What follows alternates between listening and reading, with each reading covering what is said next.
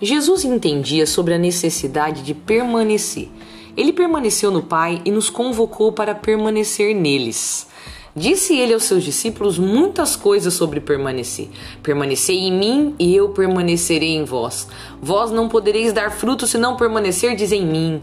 Aquele que permanece em mim e eu nele, esse produz muito fruto, porque sem mim nada podeis fazer. Quem não permanecer em mim será lançado fora como um ramo e secará. Se permanecerdes em mim e minhas palavras permanecerem em vós, Pedi o que quiserdes e vos será dado. Todas essas falas estão registradas no capítulo 8 do Evangelho de São João. Permanecer é sempre mais difícil do que fazer acontecer. Quer ver? Quantas vezes você arrumou seu quarto, seu guarda-roupa e foi um dia custoso de trabalho, ficou tudo lindo. Você ficou todo orgulhoso de si mesmo, de sua nova vida organizada, mas seu quarto permaneceu daquele jeito quantos dias ou quantas horas?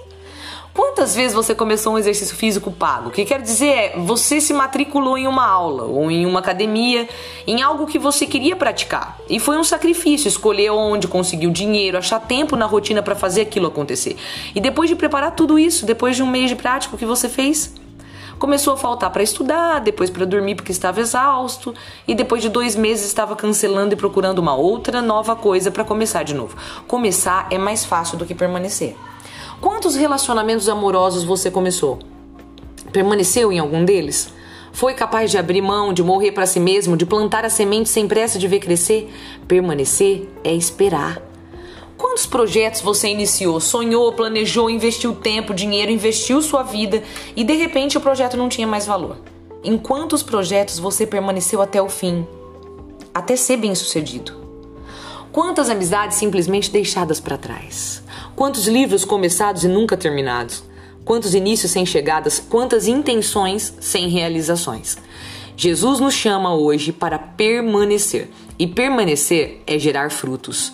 Só vê os frutos quem permanece. Quem planta apressado mal olha para as sementes, nunca terá tempo de colher os frutos. Quem é agitado e atribulado com as mil funções não encontrará em sua rotina espaço para permanecer, apenas para ser ou sobreviver ou menos ainda, apenas para correr. Não seja você um ramo seco voando ao vento.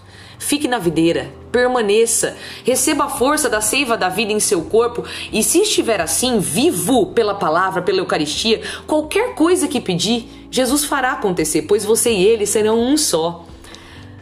Você vai querer as coisas dele e ele vai amar ver as suas coisas acontecerem, porque vocês são um.